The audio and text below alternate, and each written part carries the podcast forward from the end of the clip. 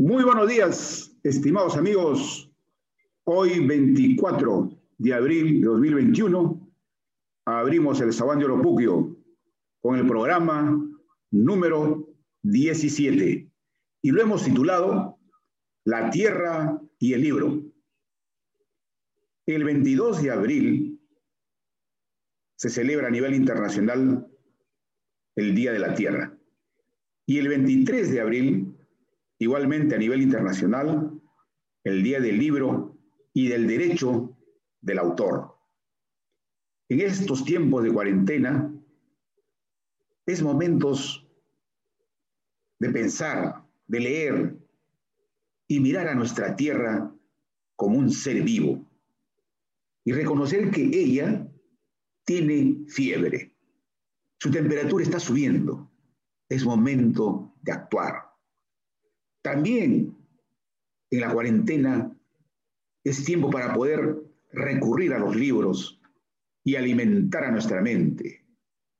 En los tiempos del alcalde Frijolito se decía el vaso de leche. Yo le añadí, falta el pan digital. Pero, ¿qué representa la tierra cuando decimos que es un ser vivo? Ese ser vivo, ese ser vivo nos cobija a los seres humanos y a las especies. Hay datos que nos dicen que está con fiebre, que está enferma, que está en peligro. ¿Qué es el cambio climático? ¿Alguien nos puede decir con certeza si estamos camino a la autodestrucción? También nos preguntaríamos, ¿y los libros qué representan? Cuando nos referimos a los libros, lo relacionamos con la sabiduría, con la compañía, con el conocimiento, con la confianza que nos dan ellos cuando uno los se nutre de los mismos. Pero cuando hablamos también de libros, ¿por qué no tengo el hábito a la lectura?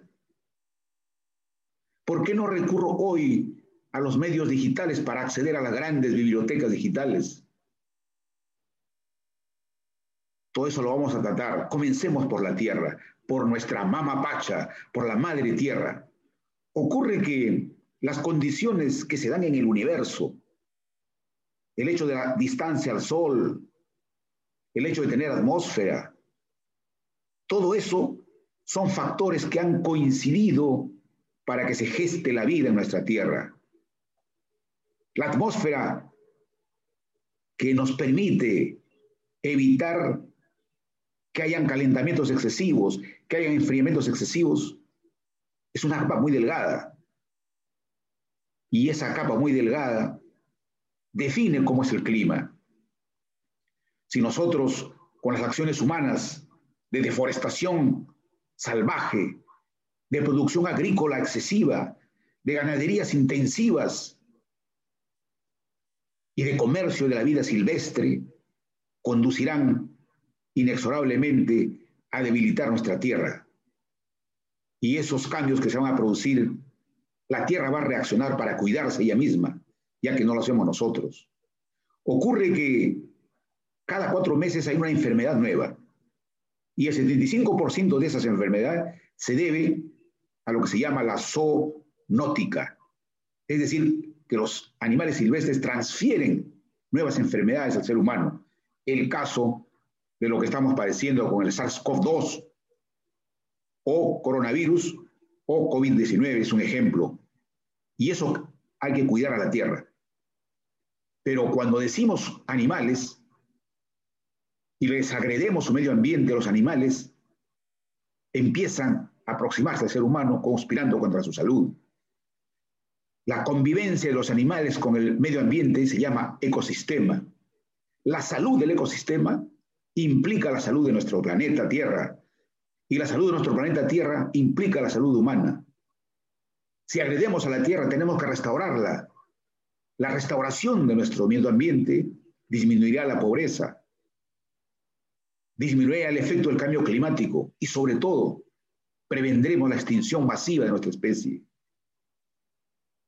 Cuando contaminamos con los plásticos incesantes, los océanos, los continentes, implica que requiere un esfuerzo mancomunado de la comunidad mundial, de los seres humanos. Y eso tenemos que transformar la educación en una educación planetaria que mide estos efectos desde niños. Cuando hablamos de protegernos de la extinción masiva, implica tener en cuenta el desarrollo sostenible, a manejar la economía sostenible. Y esa economía sostenible tiene que ver con el desarrollo de la persona, el bienestar de la persona, pero también el bienestar de nuestra tierra. Tiene que haber un equilibrio entre el bienestar social, la prosperidad económica y la protección al medio ambiente. Y eso tenemos que proteger nuestros beneficios, para, también a los beneficios de las generaciones futuras. Por eso tenemos que adquirir conciencia de lo que hemos dicho en este programa siempre, promover la cultura del ciclo de vida, se llama. Es decir, utilizar productos que no agregan o agregan poco a la tierra. Cuando compremos ese producto, preguntémonos cómo se construyó, cuánto agredió a la tierra. Y luego, cuando termines ese producto de usarlo, ¿agrederá a la tierra cuando lo arrojas? Si tú miras o si miramos que se agrede poco para producirlo y cuando desechas agrede tan poco la tierra, ese producto es válido. Aquellos que agreden mucho hay que desestimarlos.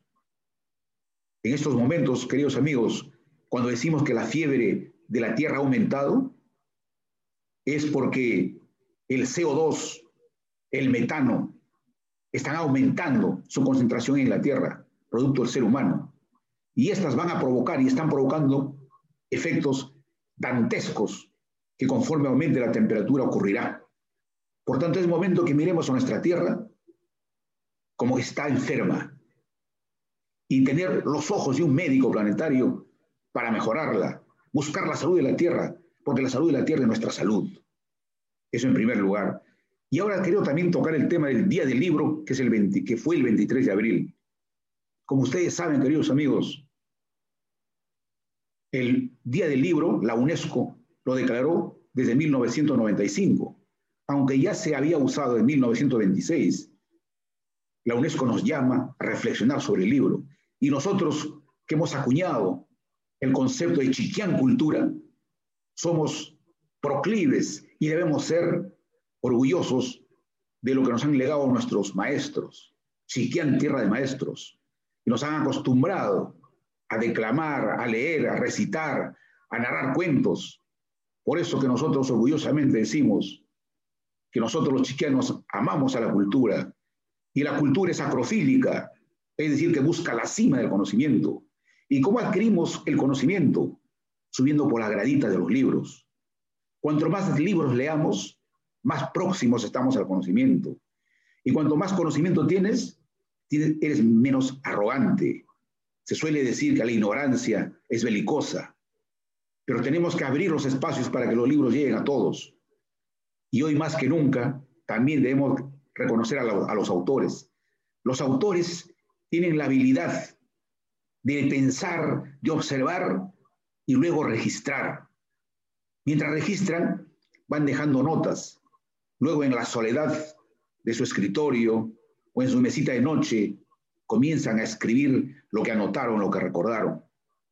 Y luego lo corrigen, horas y horas extensas de corregir los manuscritos, para luego buscar la manera de hacerles llegar a los lectores.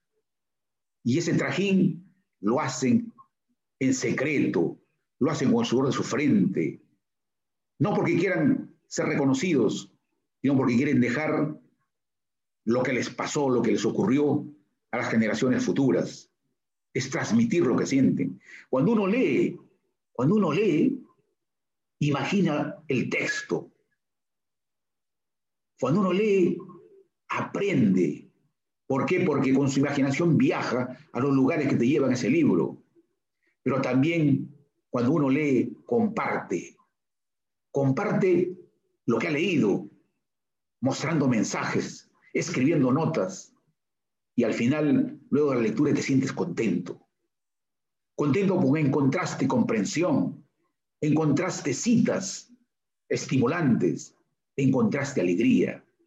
Entonces, ¿por qué no llevar a la educación y mostrar hábitos en los niños, en las escuelas, porque los hábitos son acciones repetidas. Las acciones repetidas te conducen a hábitos, los hábitos te conducen a la, herencia y a las creencias, y las creencias conducen a la cultura. Cuando hay un ambiente de cultura, a la lectura, te va a generar cultura a la escritura. ¿Cuánto nos gustaría que en las escuelas, los días viernes a las 2 de la tarde, saquen sus papeles los, los niños y dijeran, es la hora de escribir? Escriban 10 líneas, 15 líneas. Esa costumbre todos los viernes ellos traerían alguna cosa por escribir. Estarían mirando su devenir de la semana para escribir algo, porque el profesor ese día nos ha dicho que tenemos que escribir. Y esa costumbre por escribir, esa costumbre por reflexionar durante la semana, se incorporaría en nuestro ser. Y todos escribiéramos algo.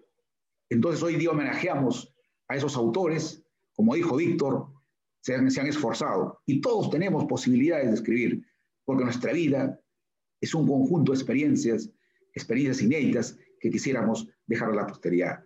Mis saludos a todos y se cierra Juan de Puque hasta la próxima semana. Gracias, Víctor.